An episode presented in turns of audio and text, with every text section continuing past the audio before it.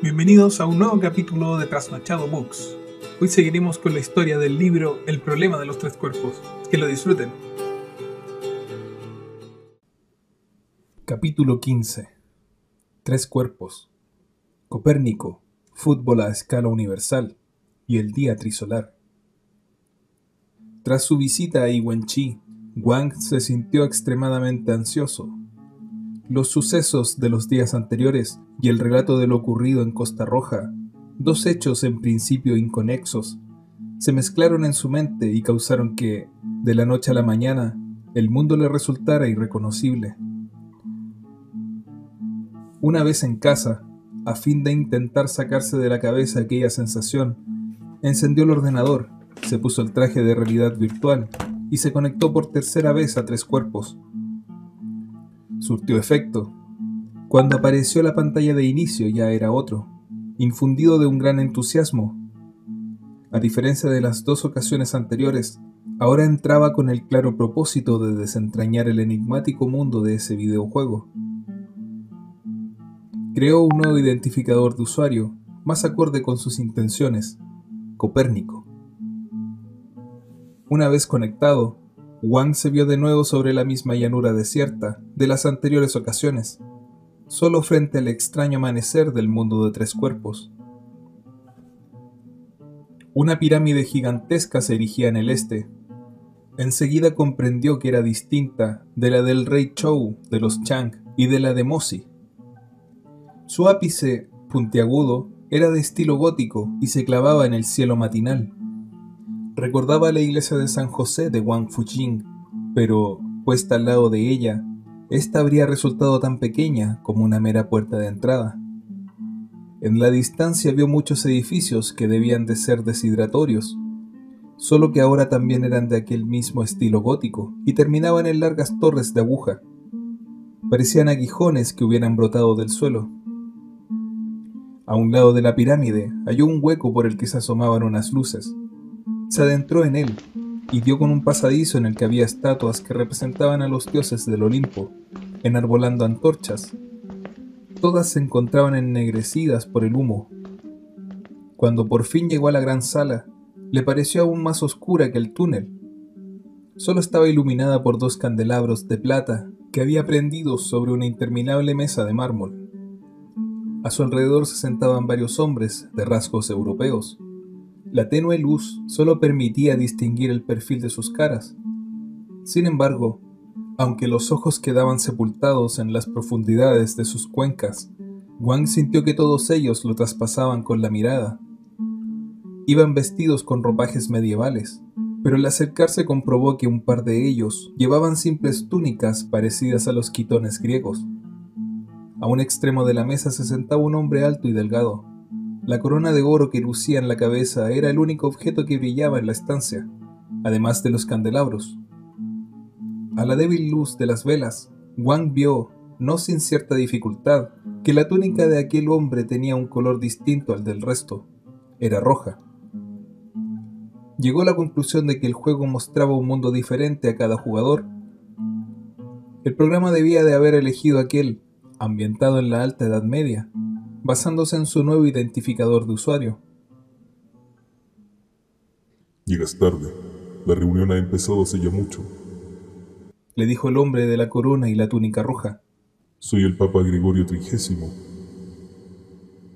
Wang trató de hacer memoria y ubicar aquel nombre en lo poco que sabía de historia europea, con tal de deducir cuán avanzada era aquella nueva civilización. Luego recordó lo anacrónicas que podían ser las referencias históricas en el mundo de tres cuerpos y decidió que no tenía sentido esforzarse. Soy Aristóteles, anunció uno de los hombres que vestía quitón, con una larga cabellera de rizos blancos. Tú te has cambiado el nick, pero igualmente sé quién eres. En las dos civilizaciones anteriores viajaste a Oriente. Es verdad, asintió Wang, Allí presencié la destrucción de dos civilizaciones, una a causa del frío extremo y la otra por efecto de un sol abrasador. También fui testigo de los grandes esfuerzos que los pensadores orientales dedicaron a desentrañar las leyes que rigen el movimiento del sol. exclamó desde la sombra un hombre incluso más delgado que el Papa, lucía barba de chivo. Los pensadores orientales pretendían llegar a conocer los secretos del movimiento del Sol mediante meditación, epifanías o incluso sueños. Vaya ridiculez. Es Galileo Galilei, aclaró Aristóteles. Aboga por comprender el mundo mediante la observación y la experimentación. Como pensador es poco imaginativo, pero sus resultados merecen nuestra atención. Mossi también hacía experimentos, afirmó Wang. Galileo resopló. Su manera de pensar seguía siendo oriental, dijo. No era más que un místico disfrazado de científico. En lugar de tomarse en serio los datos de sus propias observaciones, prefirió construir un modelo basándose en la especulación subjetiva. Ridículo. Me da pena por sus aparejos tan sofisticados. Nosotros somos diferentes. Partiendo de un gran número de datos observacionales, hacemos deducciones estrictamente lógicas que nos sirven para crear nuestro modelo del universo. Después, para ponerlo a prueba, repetimos la fase de experimentación y observación. Es lo correcto, repuso Wang. Esa es justamente mi manera de proceder. No me lo digas. Tú también has traído un calendario. Apostilló el Papa en tono de burla. No, lo que traigo no es un calendario, sino un modelo del universo basado en datos observacionales.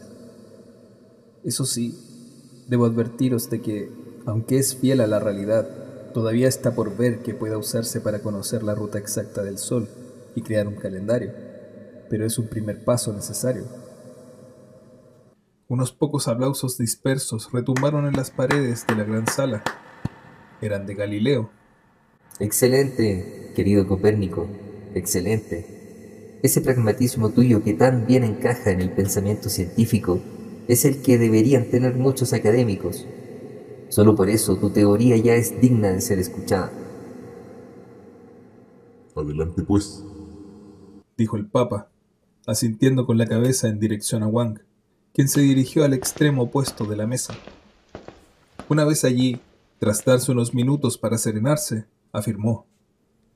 De hecho, es muy simple. La razón por la que el movimiento del Sol no parece regular es que nuestro mundo tiene, en realidad, tres soles. Al estar mutuamente influidos por la fuerza de sus respectivas atracciones gravitacionales, se mueven en forma impredecible. Cuando nuestro planeta orbita alrededor de uno, se produce una era estable. Sin embargo, en cuanto los otros dos soles, o uno solo de ellos, se sitúa a cierto radio de distancia, su fuerza gravitacional arranca a nuestro planeta de la órbita en que se encontraba y pasa un periodo no determinado flotando sin rumbo entre los campos gravitacionales de los tres soles, produciéndose una era caótica. Cuando finalmente nuestro planeta comienza a orbitar en torno a uno de los soles, comienza una nueva era estable. Podríamos decir que se trata de una especie de fútbol a escala universal, donde los jugadores son los tres soles y nuestro planeta la pelota. Una carcajada irónica resonó en la oscuridad.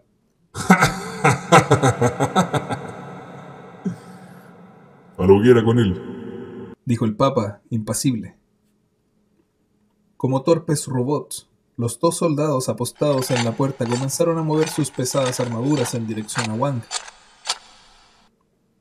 ¡Que lo quemen! exclamó Galileo muy decepcionado.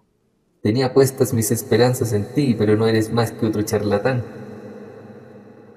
Esta clase de gente es un fastidio. Apostilló Aristóteles. Al menos dejadme terminar, exclamó Wang, al tiempo que se zafaba de los soldados. ¿Acaso has visto tres soles o sabes de alguien que los haya visto? preguntó Galileo. Todos los hemos visto. ¿Así? Y aparte del sol que vemos en las eras caóticas y estables, ¿dónde están los otros dos? Hay que partir de la base de que el sol que vemos en un momento determinado no tiene por qué ser el mismo que vimos la vez anterior, sino sencillamente uno de los tres soles. Los otros dos, cuando están lejos, parecen estrellas fugaces. Le falta la mínima formación científica. Se lamentó Galileo, sacudiendo la cabeza. El Sol debe moverse en forma continua respecto a un punto, no puede dar saltos en el espacio. De acuerdo con tu hipótesis, debería poder observarse una tercera situación, que el Sol encogiese a partir del tamaño en que suele aparecer hasta quedar convertido en estrella fugaz, pero nunca hemos visto tal cosa. Tú, que sí tienes formación científica, sin duda conoces cuál es la estructura del Sol. Se trata de uno de mis mayores descubrimientos. Se jactó Galileo. El Sol se compone de un núcleo denso e incandescente y una capa exterior gaseosa, dispersa pero expansiva. Ciertamente, concedió Wang, pero parece que aún no has descubierto la interacción óptica especial que se da entre la capa gaseosa del Sol y la atmósfera de nuestro planeta. Es un fenómeno parecido al de la polarización o al de la interferencia destructiva, que hace que cuando observemos el Sol desde dentro de nuestra atmósfera a cierta distancia, su capa gaseosa se vuelva de repente invisible. Todo lo que vemos es su brillante núcleo, de forma que el Sol aparenta ser de ese tamaño, una estrella fugaz. Es un fenómeno que lleva confundiendo a los investigadores de todas las civilizaciones, y por eso hasta ahora no se ha descubierto la existencia de los tres soles. Supongo que ahora ya entiendes por qué la aparición de tres estrellas fugaces conlleva un largo periodo de frío extremo, porque los tres soles están alejados. Se hizo el más completo silencio. Todo el mundo reflexionaba. Aristóteles fue el primero en hablar.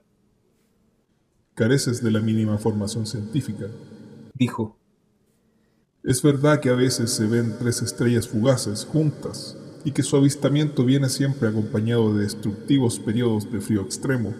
Sin embargo, de acuerdo con tu teoría, en algún momento deberíamos haber visto en el cielo tres soles de tamaño normal, pero nunca se ha dado el caso.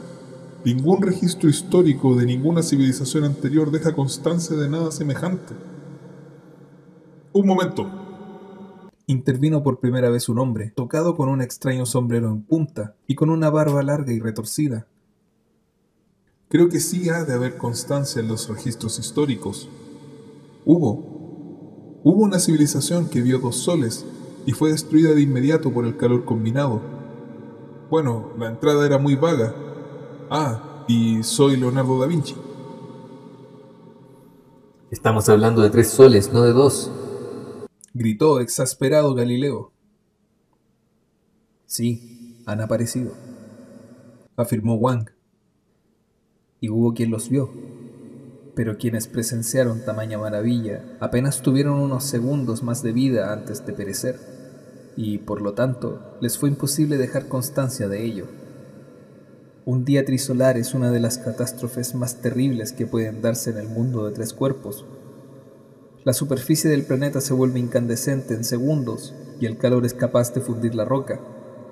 Después de la destrucción causada por un día trisolar, deben pasar millones de años antes de que reaparezca la vida y la civilización. Ese es otro de los motivos por los que no hay registros históricos que hablen de ello. Se produjo otro profundo silencio. Todos los presentes miraban al Papa. A la hoguera con él. Dijo éste, con una sonrisa de oreja a oreja que a Wang le resultó familiar. Era la sonrisa del rey Chou de los Chang. La gran sala estalló en júbilo. Galileo y los demás corrieron alegremente a traer una estaca de un rincón y, tras desatar de ella un cuerpo calcinado, la fijaron en posición vertical. Otros corrieron a apilar leña en torno a su base. Solo Leonardo da Vinci obviaba tanto alboroto. Permanecía sentado a la mesa, pensativo, y realizaba cálculos con la ayuda de un lápiz. Giordano Bruno, dijo Aristóteles, señalándole a Wang el cuerpo carbonizado. Otro que vino a decir tonterías antes que tú. Quemadlo a fuego lento, ordenó el Papa con voz débil.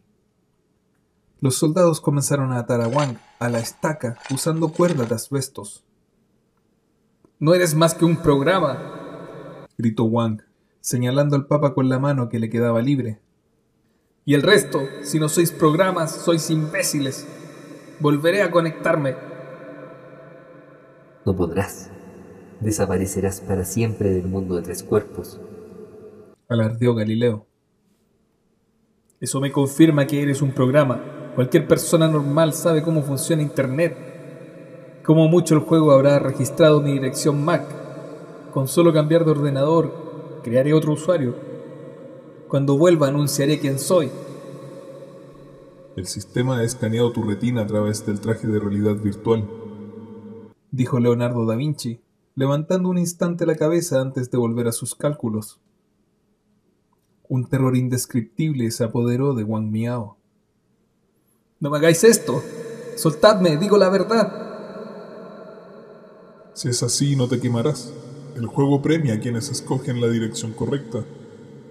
Aristóteles exhibió una sonrisa desquiciada. Acto seguido sacó un encendedor cipo de la túnica y, con un enrevesado gesto, lo encendió. Justo cuando estaba a punto de prender fuego a la hoguera, una brillante luz roja irrumpió desde el túnel de entrada e inundó la gran sala. La acompañaron una enorme sensación de calor y una gran humareda, de la que surgió un hombre a caballo. El cuerpo del animal ardía como una bola de fuego y el jinete, vestido con una armadura al rojo vivo, dejaba a su paso un rastro de humo blanco.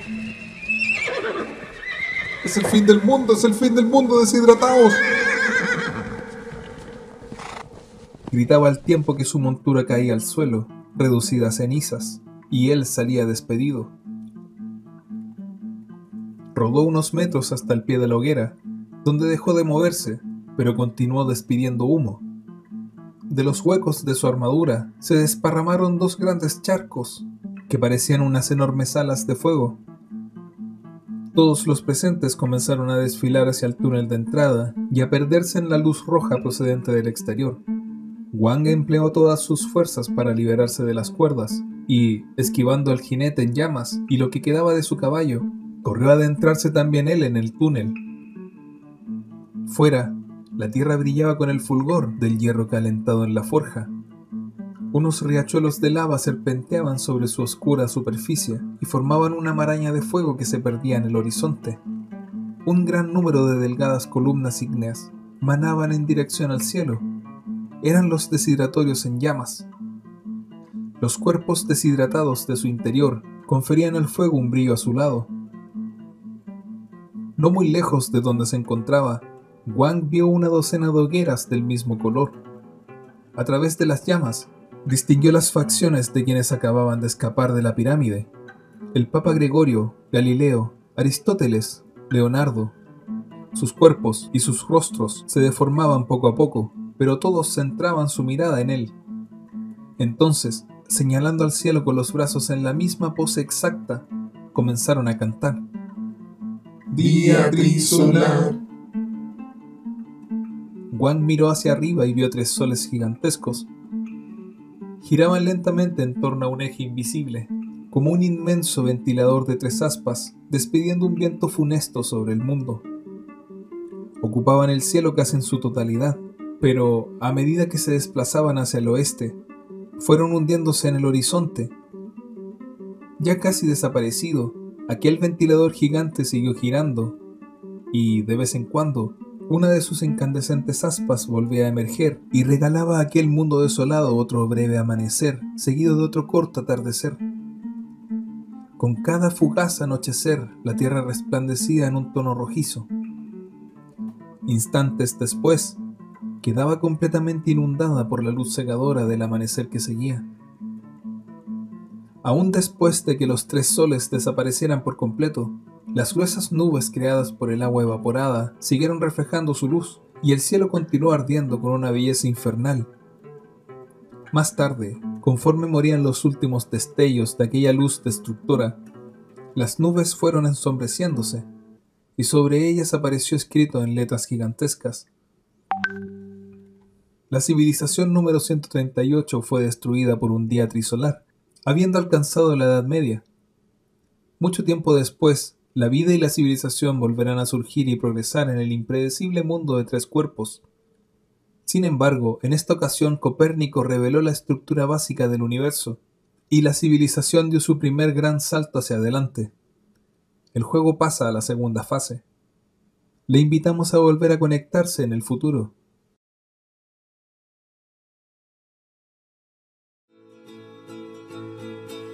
Aquí termina el nuevo capítulo de Trasnochado Books. Recuerde dejar un me gusta, compartir y suscribirse a nuestro canal. Síganos en Facebook. Hasta la próxima.